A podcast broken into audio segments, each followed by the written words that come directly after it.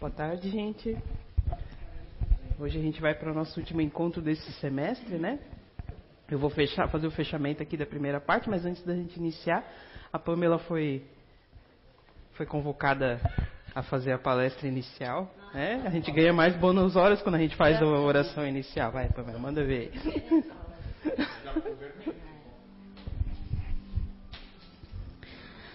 Então vamos todos fechar os olhos e elevar o pensamento a Jesus. Pai amado, Mestre Jesus, espiritualidade boa e amiga, nossos mentores, familiares, todos aqui presentes. Obrigado por essa oportunidade de estarmos aqui juntos hoje. Que a Rosimar possa ser intuída a dar um bom curso, que todos possamos prestar atenção nessa tarde gostosa, que junto com a espiritualidade a gente possa emanar vibrações boas e positivas, que essas energias possam pairar sobre nós, que possamos ficar tranquilos, com o coração cheio de amor, de paz. Obrigado, Pai, por mais um dia por estarmos bem na medida do possível, com saúde. E que possamos ter um ótimo, um ótimo fim de domingo. Obrigada, que assim seja. Assim seja. Obrigado. Tá vendo? Nem doeu. É, às vezes a gente tem que pegar no laço para fazer oração aqui, mas ganha bônus hora quem faz. Então, gente, a gente vai falar um pouquinho sobre a reforma íntima, fechando esse nosso ciclo aqui do, do primeiro encontro, que a gente falou sobre sobre alguns assuntos que a gente vai entrar em destaque em alguns tópicos aqui, né?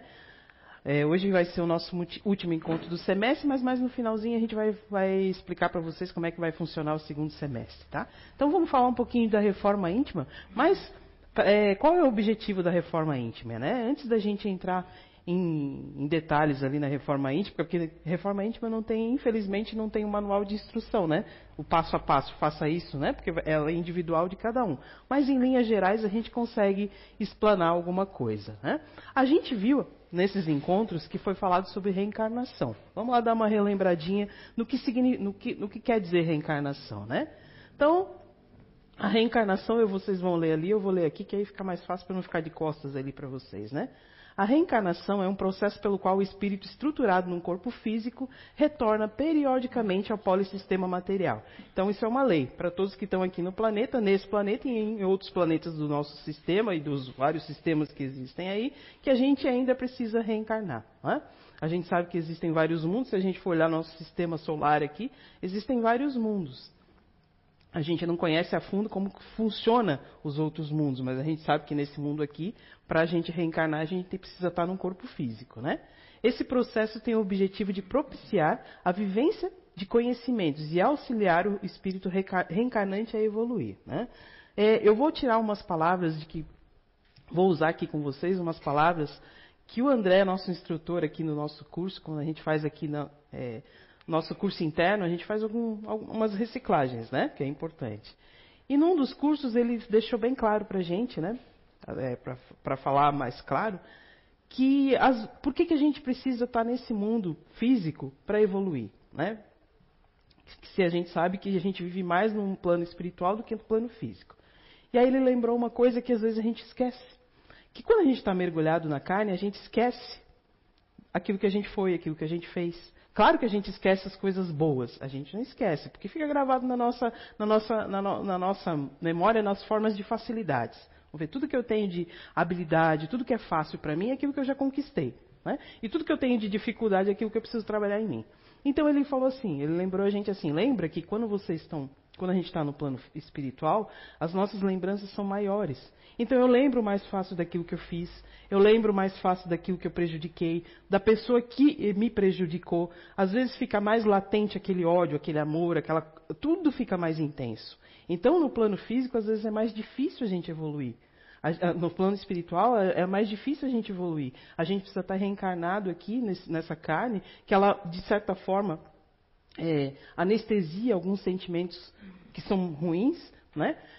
para que a gente evolua. Então a gente, infelizmente, na condição que a gente ainda está, e a gente diz infelizmente porque a gente já queria, sei lá, está tá num, num planeta superior, né? Mas é esforço diário nosso, né? Então, o reencarnante obedece o princípio da identidade de frequências, ou seja, o espírito re reencarna em um determinado continente, em um determinado país, em uma determinada região, né?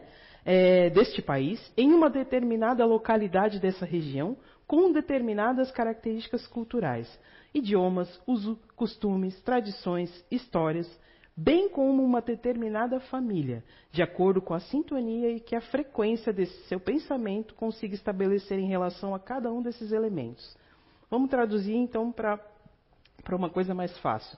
Sabe quando a gente é de uma cidade grande e vai para uma cidade pequena? E o contrário também. Quando você é de uma cidade grande e vai numa cidade pequena, parece que você não está fora da casinha? Então a gente, como espírito, né, a gente vem para o lugar certo. Embora a gente ache que não, não, aqui não é o meu lugar. É, sim, é o seu lugar. É o lugar que você precisa para evoluir. Né? E é o lugar que você precisa estar para chegar na reforma íntima. Por isso que eu estou lembrando aqui do, do, da, da, parte da reencarnação. Tá? Todavia, o espírito reencarnado inicia o processo de existência corporal no polissistema material. Este é um processo aberto, pois a trajetória pessoal do reencarnado segue o exercício do seu livre-arbítrio. Isso quer dizer o quê? Não há é, não há o que se falar em destinos e caminhos previamente traçados. Então, não é tudo que a gente vai passar na nossa vida está lá escrito. Existe uma linha geral que a gente precisa seguir, que a gente precisa passar, que a gente precisa enfrentar. Mas a gente vai ter o livre-arbítrio. E esse livre-arbítrio vai construir a nossa história todo dia. Pode ser que eu, que eu tenha acordado lá, né, quando a gente estava lá no plano espiritual, participando do nosso processo reencarnatório. Pode ser que eu tenha acordado alguma coisa e quando eu cheguei aqui eu resolvi ir para outro caminho e está tudo certo. Né? Mas pensa na trabalheira que não dá, né? De repente eu fui lá e acordei determinada coisa e tudo tem que se mover para que aquela determinada coisa aconteça. Aí eu desço aqui com o meu livre-arbítrio e falo, não, não quero mais isso, quero ir por ali. Olha o trama que você tem que fazer para que você continue né, na, na, no seu caminho certo. Então, como a gente fala assim, ah, como é que eu sei que eu estou no meu caminho certo? Quando as coisas estão dando certo, né, é um indicativo de que você está no caminho certo. Quando as coisas estão dando certo, quando você está feliz, quando você não se força a fazer determinada coisa.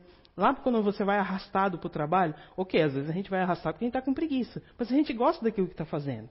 Mas às vezes você vai arrastado para um lugar que, puxa, não tem nada a ver com você, não tem uma sintonia com você. É assim a nossa vida. Às vezes a gente se arrasta por lugares que não tem sintonia com a gente, né? O que foi falado também, para a gente entrar lá na parte das, das da, da, da, reforma íntima. A gente lembra, a gente falou, né, nossos meus amigos aqui falaram sobre perispíritos e fluidos. Eu me lembro, acho que foi a Gisela e a Leite que falou, né? Não me lembro quem foi. Então, vamos lá. O perispírito é um invólucro fluídico semimaterial que serve de veículo de manifestação do espírito no plano espiritual. Então, todo mundo que encarna está envolvido de um perispírito. Né? É constituído de fluidos próprios do mundo em que ele estagia. Quer dizer o quê? Que cada mundo que a gente vai, a gente tem um perispírito diferente. O nosso espírito é sempre o mesmo, né? Mas o nosso perispírito, aquilo que reveste o meu espírito, que, que fica de intermediário entre o corpo físico, ele é moldável. Né? Ele é moldável de acordo com o plano que eu vou estagiar. Né? Ah, quando o espírito, quando encarnado, o perispírito é condutor das sensações do meio ambiente do corpo para o espírito, e ao mesmo tempo o seu veículo transmissor das ordens emanadas do espírito para o seu veículo físico. Então é uma parte muito importante, né? O nosso perispírito é um é, um, é, um, é, um, é uma coisa importante. Né? Desencarnada, a criatura e seu corpo. Desencarnado, a criatura, o seu corpo físico sofre a decomposição da matéria e o espírito passa a se manifestar com o perispírito também denominado de corpo espiritual, corpo astral, corpo, corpo fluídico e psicossoma. Fui atrás das outras, das outras nomenclaturas, porque tudo quer dizer a mesma coisa. Né? Às vezes, em outras vertentes, a gente está falando em nomenclaturas diferentes, achando que está falando de uma coisa diferente, mas não, nós estamos falando da mesma coisa. Né? Então, é, nós aqui, como espíritos encarnados, nós estamos nos manifestando com o nosso corpo físico. Né? Os espíritos que estão desencarnados aqui, assistindo essa palestra ou assistindo esse, esse curso estão se manifestando através do seu perispírito, que um dia foi corpo. O corpo, quando a gente desencarna, volta lá para o organismo. Né? Mediunidade. Foi falado também de mediunidade. Né? O que, que a gente aprendeu? A gente aprendeu que a mediunidade é a faculdade que propicia o intercâmbio entre os encarnados e os desencarnados. Não é nenhum fenômeno, como a maioria gosta de colocar, né? A pessoa que é médium é aquela pessoa fabulosa, que tem poderes. Não. É uma coisa simples, né?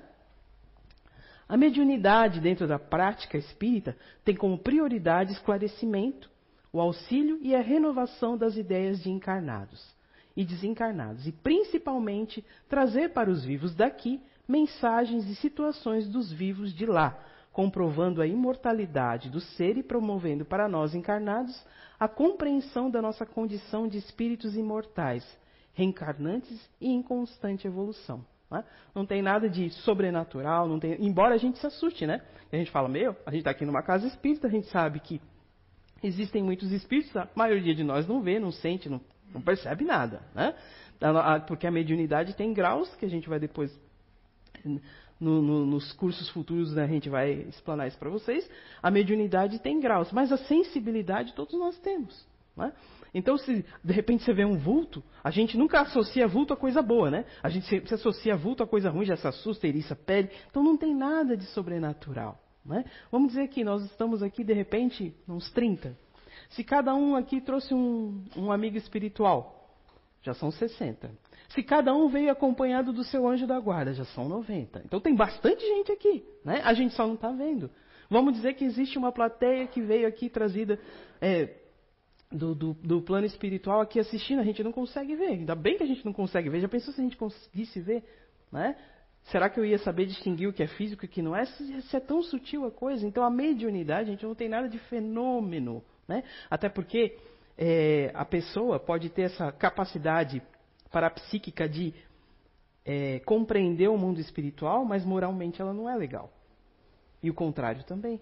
Né? Então não tem nada de sobrenatural. O fato da pessoa ser médium não confere ela nenhuma, é, nenhum benefício a mais, e sim responsabilidade. Né? Porque tratar de temas tão delicados, porque quando todo mundo sabe que a gente um dia vai embora. Né? E, mas quando a gente perde uma pessoa que a gente gosta muito, a gente quer saber como a pessoa está lá. E de repente um médico que não é tão legal começa a falar umas coisas que não são tão legais, não mexe muito com a gente, e acaba botando em xeque, em dúvida, toda uma, toda uma vertente espiritualista. Né? Então a gente tem que tratar a mediunidade com muito respeito e principalmente com muita sinceridade. Né? Então vamos lá. Mundo espiritual. Isso é, é evolução, né? Mundo espiritual. Foi falado também aqui sobre o mundo espiritual. A Aninha falou no último encontro. Né? Então existem dois mundos distintos: o corporal, composto de espíritos encarnados, e o mundo espiritual, formado pelos espíritos desencarnados. Enquanto homens, devido à materialidade do corpo, a gente está aqui na Terra. O mundo espiritual ostenta-se por toda parte, ao redor ou ao nosso espaço. Acabei de falar, acabei de citar uma coisa muito simples, né? Agora pensa nisso, assim, gente, nós estamos em poucos aqui. Agora pensa num lugar bem lotadão, tipo um show do Coldplay, assim, todo mundo junto lá. Pensa na galera que não está lá dentro, né? Que gosta, né? É, nos esclarece a doutrina espírita que o mundo espírita, nos esclarece a doutrina espírita que o mundo espiritual, a vida se desdobra em infinitas expressões mais rica e abundante que a própria terra. É, lá encontramos escolas, é, praças de esportes, templos, artes, intensa vida social, grandiosas expressões da natureza, tem animais, tudo em manifestação mais rica e mais completa, né? É, do que as edificações aqui terrestres, que são apenas é, pálidos reflexos. Eles sempre falam, né? Que a verdadeira vida existe no mundo material. Aqui é só uma cópia ainda imperfeita. Né? Lá na época do, de, que foram escritos os livros de André Luiz, já existia aerobus, né? Que eram aqueles ônibus aéreos que andavam sobre não andavam sobre trilhos eram super rápidos, né? Hoje aqui na nossa cidade a gente sabe o plano de, de, de transporte coletivo que a gente tem, né? Então só para ter uma comparação, nós estamos em 2023, olha o nosso campo de transporte coletivo da nossa cidade em comparação ao que foi já dito no plano espiritual naquela época, né? Então para você ver como é uma como realmente é, um, é uma pálida, é uma pálida cópia, né? ainda muito imperfeita. No intervalo das existências corpóreas, o espírito retoma ao mundo espiritual, de onde se ausentou momentaneamente, de onde ele se sente feliz ou desgraçado. Bem forte isso ali, né? Segundo o bem ou o mal que haja praticado. Então, às vezes, a gente, a gente tem muito medo da morte, aí todo mundo fala assim, eu não tenho medo da morte. Realmente, às vezes, a gente não tem medo da morte, porque a gente sabe que a gente vai um dia embora. O que às vezes a gente tem medo é de como a gente vai embora, né? Esbagualhado no meio do asfalto, ninguém quer, né? A gente às vezes tem medo de, dessa passagem. É isso que impressiona um pouco mais a gente, né? Então vamos lá. É, mas é verdade, né? É. Sendo a vida física passageira, é no estado espiritual, sobretudo, que o espírito colhe frutos do processo, do, do progresso, realizado na sua encarna, reencarnação. E também nele se prepara para novas lutas e aprendizados. Né? Pensa bem, a gente ainda tem muitas encarnações pela frente. Né? Eu estava assistindo um seminário que eles estavam falando sobre é, é, a passagem do, do, do, nosso planeta, que está de, de, provas e expiações, para regeneração. Né? Aí é, o, o, palestrante ele disse assim: existe uma estimativa de aproximadamente nesses saltos evolutivos entre, uma, entre as transições de uma era para outra, de aproximadamente mil anos. Então pensa, nós estamos em provas e expiações até que a gente chegue em regeneração ou passe né, de, de regeneração para a vida plena, existem pelo menos mil anos. Então, quanta encarnação a gente não vai ter pela frente, né? Então, desapega. Desapega que esse corpinho não é teu. Mas cuida bem dele. Né? Aquilo que a gente acha que é nosso, não é nosso, gente. É mas pensa. Claro que ele deu um comparativo, pode ser que isso não seja, né? A gente não pode escrever a ferro e fogo as coisas, são comparativos para que a gente consiga mencionar, mensurar a, a distância que existe ainda da, da, de hoje, como a gente está, ao que a gente pode chegar. Né? Assim, o mundo espiritual é normal e principal, pois existe e sobrevive ao mundo físico e sobre, a, e sobre ele rea, reage, reage incessantemente. Então a gente está o tempo todo trocando informação, trocando sentimento, trocando sensação com o mundo invisível, embora a gente, como disse, a maioria de nós não, não se percebe disso. Né? É, foi bom a gente relembrar isso tudo para a gente entrar no que a gente vai falar sobre reforma íntima. Porque de nada, adianta, de nada a gente adianta saber sobre mediunidade, sobre os mundos é, paralelos, que hoje em dia está tá na moda falar isso, sobre os mundos paralelos, sobre as mônadas, que todo mundo agora adora dissertar sobre mônadas, sobre isso, sobre aquilo, né? Que são, algumas são alguns questionamentos na moda. Se a gente não usa isso para fazer a nossa reforma íntima. Né? Porque os livros vão estar tá ali e vão sempre continuar ali. Às vezes eles passam para o computador, às vezes eles passam para celulares. As informações, a gente sempre gosta de dizer, né? Que informação e conhecimento são coisas diferentes. Né? Eu estou passando aqui para vocês informações que eu tirei de fontes de conhecimento. Mas o conhecimento cada um está fazendo na cacholinha aqui, ó. Né? Cada um de vocês está interpretando a coisa de maneira diferente. E mais ainda colocando em prática, né? Porque de nada adianta a gente ler um monte de coisa legal e não colocar nada em prática, né? Continuando sendo a mesma pessoa. Então a doutrina espírita vem alertar isso, né? De que não existe uma pílula milagrosa e não existe aquela evolução efervescente, né? Que você bota lá no copo, você toma e está evoluído. Não existe isso. É trabalho, é trabalho contínuo, né? Então o que, que diz? O que, que é reforma íntima lá no Espiritismo? Então a reforma íntima é um processo que consiste em olhar para si mesmo e mudar de dentro para fora. Né? E quando a gente olha para a gente mesmo, a gente olha para nós mesmos, é o que cada um que a gente fala, né? A reforma íntima é muito pessoal, claro, ela é muito pessoal. É, cada um vai ter as, os, as suas, os seus monstrinhos a domar ali, né? As suas é, quirelas a vencer. Mas se a gente está todo mundo junto aqui nesse planeta, né? Embora a gente saiba, saiba que tem uns mais evoluídos, outros menos, mas alguma similaridade a gente tem, senão a gente não estaria aqui. Né? Visto que foi dito lá que, né, já foi dito lá que a gente está no planeta que a gente precisa estar, tá, a gente está convivendo com as pessoas que a gente precisa conviver. Né? Às vezes a gente fala assim, ah, nossa, o meu karma de repente é minha família. Às vezes os, as piores, ou não, as, não vamos colocar como as piores, as pessoas mais difíceis que a gente tem para se relacionar realmente estão na família. Né? Mas também são as pessoas que que estão ali para dar um, um apoio para a gente também estão na família. Mas às vezes você encontra desafetos no teu trabalho. Na maior parte das vezes a gente não encontra pedras no nosso sapato no nosso trabalho. São aquelas, aquelas questões que a gente deixou lá atrás, que a gente não quis resolver. E aí você fala, vou sair disso aqui e vou procurar outro, porque aqui eu não estou me dando bem. E você entra em outro e acontece a mesma situação para que você se melhore.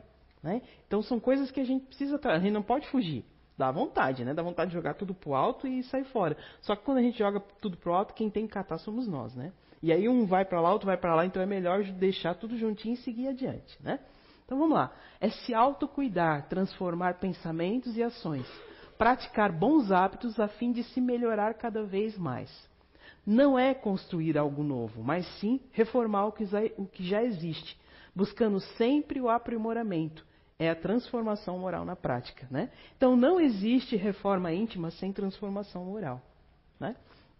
Isso eu acho que é o, é é o preceito mais glorioso da doutrina espírita, é a transformação moral. Né? Em quase em todas as passagens se prega isso, se conduz a isso. A transformação moral, o que quer dizer? Você é responsável pelos seus atos. Não foi o, espírito obsessor, até pode dizer, ó, vai lá, faz aquilo lá, mas é você que tem que ter vontade e domínio sobre você. E como é que você vai ter isso? Como é que você vai ter domínio sobre você? Allan Kardec, codificador da doutrina espírita, nos elucida a respeito da reforma íntima. Reconhece-se o verdadeiro espírito pela sua transformação moral e pelos esforços que emprega em domar as suas más inclinações. Enquanto um se contenta com seu horizonte limitado, outro, que aprende alguma coisa de melhor, se esforça por desligar-se dele e sempre o consegue, se tem firme vontade. Isso está lá no Evangelho segundo o Espiritismo. Só que, gente, vamos combinar. Às vezes aquilo que a gente gosta e que satisfaz a gente não é tão legal. Não produz efeitos satisfatórios. Vamos dizer assim, ó, você passar uma hora, de repente, estudando um assunto que, poxa, você fala, eu vou levar isso aqui para quê? Mas você precisa passar por aquilo, de repente porque está fazendo concurso, de repente porque está numa faculdade, ou de repente ainda porque está na escola. Ou de repente você assistir um filme legal. Essa uma hora qual que você vai? Ah, você vai assistir um filme legal. Mas você precisa de repente cumprir aquilo ali como, como comprometimento seu. É, é, é, é esse esforço que a gente fala. Entre a obrigação e a diversão. Precisa se divertir, ok. Precisa ter lazer, ok. Mas primeiro Sabe aquela quando a, quando a, mãe faz aquele prato de comida que a gente não gosta muito de determinada coisa? Come primeiro aquilo que não, você não gosta muito, porque aí depois fica mais gostoso para depois. Né? É, é, são essas escolhas que a gente precisa fazer, são essas analogias simples para que a gente entenda a nossa vida. Né? Qual o meio mais prático e mais eficaz para se melhorar nessa vida e resistir ao, ao arrastamento do mal? Lá na questão 919 do Livro dos Espíritos. Um, um sábio da antiguidade já nos disse: conhece-te a ti mesmo, né? Essa frase foi dita pelo filósofo grego Sócrates, muito antes de Allan Kardec, mas ele já se remetia à transformação íntima, à reforma íntima. Ou seja, a transformação moral requer autoconhecimento, portanto, é uma prática fundamental pela busca da sua evolução espiritual. É espiritual porque nós estamos lá no mundo espiritual, nossa casa é lá. Mas aqui também é, é preciso, é preciso que a gente tenha isso e que use isso aqui, né? Aí assim, gente, eu fui eh, fazendo essas pesquisas eu achei um livro que eu não sabia que existia. O nome dele é Reforma Íntima sem Martírio. Né? É, não, não dá, não dá, não dá, não dá step one, two, three. Não, não dá, não vai dar espaço. Tá. Mas ele vai dizer ali o que a gente precisa fazer. Ele não está dizendo nada diferente do que cada um aqui de repente já não saiba. Tá? Não, tem, não tem nenhum assunto novo. Mas cada autor explana, ou cada espírito, porque esse é um livro psicografado, ou cada espírito psicografa ou, ou faz uma interpretação de maneira diferente. E às vezes um, um, um, um, certo palavreado atinge determinada pessoa que não atinge outra pessoa. A gente vê isso no, na segunda é, parte do nosso curso, né? Que é, existem coisas que atingem determinadas pessoas e outras não, não atingem, né? Mas, em maneira geral, ele quer dizer ali, ó, vamos lá. Sem ansiar pela grandeza das estrelas, ama-te na condição de singelo pirilampo que se esforça por trazer luz na noite escura. Já dá para ver que é um livro mais antigo, né? Pela linguagem, né? Faça as, paz, as pazes com as tuas imperfeições. Quantas vezes a gente, meu Deus, você se martiriza por um errinho pequenininho, né? A palavra erro até tem uma conotação que a gente fala, a gente não gosta nem de falar, que é usar outros adjetivos para falar que é só um erro. A gente só vai evoluir errando ainda. A gente ainda vai errar bastante. Né? Mas às vezes a gente e, e, e alguns, algum, algumas, alguns atos que a gente comete que resultam em prejuízo a outras pessoas, a gente fica se martirizando. Né? Meu Deus, eu não devia ter feito isso, eu não devia ter. Realmente, a gente não devia ter feito isso, eu não devia. Hoje, eu não faria de novo. Aí não seria um erro. Agora, se eu sei e continuo fazendo, aí essa, não é só erro, é sacanagem, né? Aí, né? Então, assim, é, é, essa palavra erro, que a gente às vezes não gosta de falar, não pode ter esse peso todo que a gente tem, né? Tem que ter o peso da responsabilidade. De repente, eu, puxa, não foi, não foi legal, não vou fazer de novo. Né? Então, vamos lá. Descubra tuas qualidades e acredite nelas, e coloque a serviço de suas metas de crescimento. Essa é a verdadeira fórmula da transformação. Não é pegar aquilo que eu tenho de errado e ficar lá me martirizando, mas pegar aquilo que eu tenho de melhor e usar a, favor, a meu favor. É? De repente, que, uma coisinha simples que a gente tem de melhor que às vezes a gente não dá, não dá, tanta, não dá tanto valor. Né? Quando a gente é gentil, quando a gente é educado, isso não é, não é legal com os outros?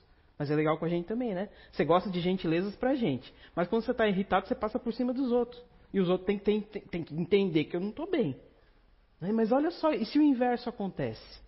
Né? Então são essas coisinhas, essas sutilezas que faz a gente ser uma pessoa melhor. Né? É, o tempo concederá valor à experiência aos teus esforços, ajustando teus propósitos aos teus limites e às tuas possibilidades, libertando-te da angústia que provém dos excessos. Caminha um dia após o outro na certeza que Deus te espera sempre com irrestrito respeito pelas tuas mazelas, guardando o único direito de pai zeloso e bom que é na esperança de que amanhã você seja melhor para a tua própria felicidade, né? Deus não quer que a gente seja bom para os outros, principalmente para a gente, né? Que quando a gente está feliz, você contagia todo mundo, né? Esse foi um, foi um, foi um trechinho que eu tirei desse livro ali, ó, Reforma Íntima Sem Martírio. É, é um livro psicografado do espírito Hermando Fo. Aí ele continua ali. Reforma íntima é um trabalho processual. Como eu disse, não é uma pílula efervescente que a gente bota lá e toma e está tudo certo. Não é um cursinho que a gente faz, um cursinho não de forma eh, degenerativa, né, degradante. Não é um curso que a gente faz e aplica que vai. Não, não é. Tanto é que a gente tem muito. A gente às vezes recebe tanto conteúdo que você não sabe nem onde aplica. Não é? Porque você nem se conhece ainda, como é que eu vou aplicar aquilo lá?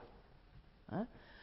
Processual significa aquilo que obedece a uma sequência. Então, é step by step, né? passo após passo. Em conceito bem claro, é a habilidade de lidar com as características da personalidade, melhorando os traços que compõem as suas formas de manifestação. Um linguajar mais rebuscado, mas vamos botar aqui em, em linhas práticas. Né? É aquilo que a gente faz no dia a dia que vai, fazer, vai dizer se você está melhorando ou não. É uma situação difícil que a gente atravessa que vai dizer se a gente está melhorando ou não. não é? Que a, a, vida, a gente sabe que é, é, feita de ciclos, né?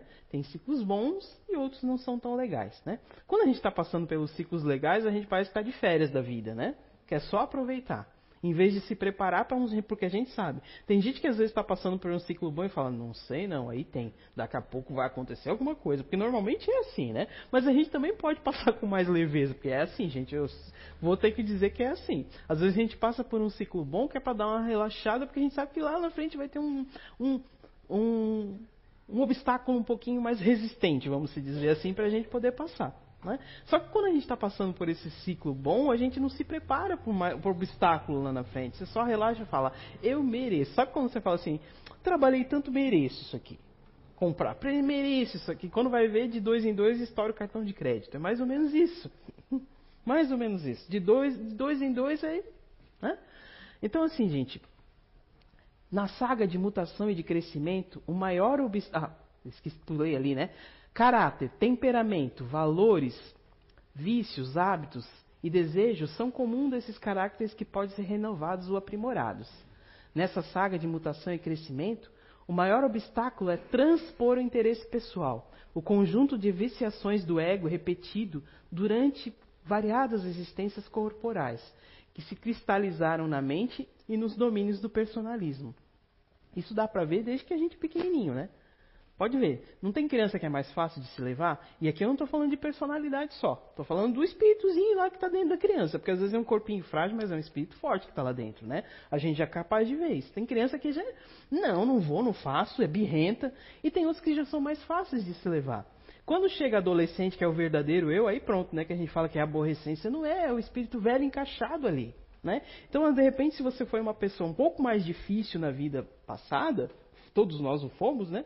Se a gente foi um, uma pessoa um pouquinho mais difícil na vida passada, na adolescência tá ali, ó. Você foi o que é, é o que é o teu passado. Né? Mas que às vezes existe, existe, esse conflito. Poxa, mas era uma criança tão bonitinha. Às vezes eu falo para meus filhos, meu Deus, perdi tanta noite de sono, né? E não é, não é cobrando, mas é chamando a responsabilidade. Né? O hábito de atender incondicionalmente às imposições, os desejos e as aspirações pessoal nos levou, ao, nos levou à cruel escravização, da qual será muito exigido nos esforços reeducativos para nos libertarmos do império do eu. Né? Então tá vendo? Assim, ó, como eu falei para vocês, ele não, não trouxe nada de novo, nada do que a gente já não saiba. Mas a gente precisa ler, reler, e ler de novo, e ler de novo, e várias vezes. Porque há, há mais de dois mil anos, né? Já teve alguém muito perfeito que nasceu nesse, que, que desceu para esse planeta, né? não vou nem dizer que nasceu, que desceu para esse planeta, e agora fica, a gente fica pensando, olha só, alguém tão perfeito como ele, olha o tanto que não teve que se reduzir para caber no nosso planeta naquele tempo. Porque se hoje a gente já é assim, meio difícil, imagina naquele tempo. Né? Então, o quanto ele não teve que se reduzir, o quanto que ele não deve ter falado, meu Deus do céu, é tão simples. Porque a gente olha para Jesus e fala assim: meu, ele é o cara. E realmente é o cara. Mas ele não nasceu o cara. Ele se tornou o cara. Porque a gente não vê a história de Jesus. A gente vê aquela história de Jesus que a gente conta aqui na nossa terra. Que ele veio, que ele foi. Mas não, não, não. Mas ele teve uma história antes. Para ele se tornar o que ele se tornou, que a gente tá, que a gente cansa de dizer que a evolução não se dá aos saltos, ele fez escolhas diferentes das nossas, né? E se tornou o que se tornou. Então ele começou como todos nós, simples, ignorante, e evoluiu a tal ponto de chegar onde chegou. Né? Então ele não, existe privilégio no plano espiritual, ele não foi feito Jesus, não, ele se tornou Jesus. E todos nós podemos um dia também, e é essa é a ideia, né? De que a gente chegue um dia. Pode ser que nosso sistema solar nem exista mais no dia que a gente chegar lá, né? Mas tudo bem, essa é a ideia, que, um, que a gente chegue até lá. Né? Então, assim, para que serve a reforma íntima? Reforma íntima é uma oportunidade de consciência interior e de melhoria. Né? Muito se fala de expansão da consciência. Né? Expansão da consciência é o quê? Ter consciência daquilo que você não tem hoje. Olhar de forma diferente aquilo que você não entende hoje. E muitas coisas a gente não entende. Muito, é, várias vezes a gente vê manifestações espirituais, e aí um espírito vai dizer, eu fui fulano de tal, eu fui não sei fulano de tal. Mas a gente tem que prestar atenção assim. Os maiores exemplos da humanidade que a gente teve até hoje foram de quê? De humildade, certo? Ninguém precisou de. Vamos lá olhar a Madre Teresa, João Paulo II, esses, esses grandes expoentes da humanidade. Precisavam de dinheiro para fazer o que fizeram? Precisaram de empenho de colocar o orgulho de lado, de de repente deixar a própria vida de lado, de repente deixar o, o que queriam como pessoas, porque você está encarnado na Terra, você quer ter um, um sapato legal, você quer comer legal, você quer dormir legal. Mas você consegue fazer isso sem olhar para o teu, olhando para o teu, pro teu próximo e vendo que ele não tem tanta coisa como você e está tudo certo? Eu estava ouvindo uma história que vou contar em poucas linhas porque eu acho que eu não, não saberia reproduzir ao certo. Mas era, um, era uma, uma, grande cidade, existiam e, e, nas grandes cidades existem muito, muita gente invisível, né? E nessa grande cidade tinha um, um, um, morador de rua que ele não tinha, não tinha, não tinha nem entrado na adolescência ainda, o que é muito comum nas grandes cidades, crianças na rua, crianças que vivem na rua. Né? A, a, aqui a gente está numa cidade abençoada. E, e nessa cidade existia uma, um menininho que morava na rua, que morava nas ruas, e ele todo dia ele ia namorar uma fatia de bolo de laranja numa confeitaria. E ele ficava namorando aquela fatia de bolo de laranja, uma coisa simples. Não era, não era nem um bolo confeitado, não, era uma fatia de bolo de laranja. E todo mundo entrava naquela confeitaria e ele não tinha coragem de pedir para as outras pessoas, porque as outras pessoas nem viam ele, passavam e nem viam. E, e, e, e, esse comportamento dele chamou a atenção de um outro morador de rua também. E esse morador de rua, que juntava papelão para sobreviver, para comer no final do dia, pegou todas as moedinhas que ele tinha juntado para catar papelão, entrou na confeitaria, comprou a fatia de bolo e deu para o menino. E um monte de gente não fez isso. Então, assim, ó, essa é a responsabilidade que a gente chama. A gente vai dizer, ah, mas eu não tenho nada com isso. O governo que tem que olhar, o pai da criança que tem que olhar, mas como que você consegue viver e olhar para essa situação e não, não, não, nem, se, nem se comover disso? Porque para a gente uma fatia de bolo de laranja é comum. Você fala assim, ah, nem quero isso aí, eu quero um negócio com cobertura. Mas para aquela criança era, era, era o que ele mais ansiava. Todo dia ele olhava aquela fatia de bolo de laranja. E ninguém se compadeceu dele. Alguém que vivia na mesma situação que ele, que passou as mesmas necessidades que ele, é que foi lá e entrou. Então a gente às vezes precisa descer nesse mundo aqui e passar pelas mesmas situações que a gente um dia causou outras, em outras pessoas e a gente achar ruim ainda. Né? De repente, será que já, isso tudo que a gente está passando hoje para evoluir, será que a gente não fez isso com outra pessoa, não causou com outra pessoa? Né? É, é, é, não é para a gente se martirizar, mas é para a gente se conscientizar. Né? Então vamos lá. É a chance de reconhecer as imperfeições e trabalhar para corrigi-las. Embora seja individual, ela tem um potencial de transformar a humanidade. Olha lá a fatia de bolo de laranja, né? Afinal, o cultivo de pensamentos positivos e de boas ações não se limita apenas em quem a pratica. Quando progredimos, impulsionamos o progresso do próximo e contribuímos para um mundo mais positivo. Olha só. Né? Então, se a gente tem um, essa responsabilidade social que a gente fala, essa, essa, esse minimalismo que hoje está em moda, né? e é muito difícil para a gente. Né? Esse minimalismo quer dizer que você consome menos. Né? E cada um tem seu calcanhar de Aquiles. Né? Assim, eu adoro sapato. Mas eu, eu, esse último ano eu não comprei um pezinho. Eu comprei um parzinho só de sapato. Eu comprava um. Eu, eu olhava assim, eu preciso, eu preciso. Eu olho, não, não preciso. Né? Então é a gente consumir menos. É a gente cuidar, é a gente olhar. É, quando a gente fala assim, ah, se tornar vegetariano, não é uma tendência. Mas o, se tornar vegetariano, de repente, é olhar como que a gente está produzindo a nossa carne? O quanto de dor a gente está infligindo ao nosso irmão animal para que a gente possa ter a carne no final das contas, né?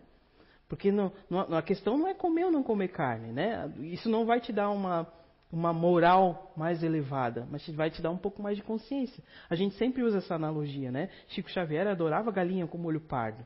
Adorava. E Hitler era vegetariano. E olha quem era quem né? no, no, no, no frigir dos ovos, né? Mas olha só o o quanto eu impunho de o quanto a gente ainda impõe como seres humanos de sofrimento aos nossos irmãos animais para ter o que a gente precisa, né? Então é esse olhar que a gente tem que ter voltado. Não quero aqui, não quero lançar bandeira de nada, tá, gente? Até porque eu também não sou vegetariana, mas é só para a gente ter um pouquinho mais de consciência, né? Então vamos lá. Continuando a nossa reforma íntima aqui. O homem de bem. Aqui eu não vou trazer o homem de bem, aquela passagem do Evangelho que é que é uma das passagens que, que, eu, que mais me chama atenção. Não estou falando disso aqui. Aqui é o comentário da questão 918, lá do Livro dos Espíritos, quando Allan Kardec pergunta assim: Por que sinais pode-se reconhecer o homem, no homem o progresso real de se elevar o espírito na hierarquia espírita? Né? Ele está perguntando ali quais são os sinais que a gente percebe que o espírito é mais superior. Ou se conseguiu se elevar, né? Aí, o comentário dele lá está em relação ao homem de bem. Vamos ler esse comentário ali. O verdadeiro homem de bem é aquele que pratica a lei de caridade e justiça, de amor e de caridade em sua mais completa pureza. Se interroga a consciência sobre os seus atos praticados. Perguntará se não violou essa lei e se não cometeu nenhum mal, se fez todo o bem que podia, se ninguém teve nada que se queixar dele. Enfim, se fez aos outros tudo o que queria que se fizessem. Simples. Né? O homem, possuído pelo sentimento de caridade e de amor ao próximo, faz o bem pelo bem, sem esperança de recompensa, e sacrifica o seu interesse pela justiça. Ele é bom, é humano, é benevolente para com todos, porque vê irmãos em todos os homens, sem exceção de raças ou de crenças. Se Deus lhe deu o poder da riqueza, olha essas coisas com o propósito do qual deve usar para o bem, e disso não se envaidece, porque sabe-se que se Deus lhe deu, também pode retirá-los. Se a ordem social colocou o homem sob sua dependência, os homens, né, sob sua dependência, trata-os com bondade e benevolência, porque são seus iguais perante Deus, e usa sua autoridade para, para lhe erguer a moral, e não para se esmagar com o seu orgulho.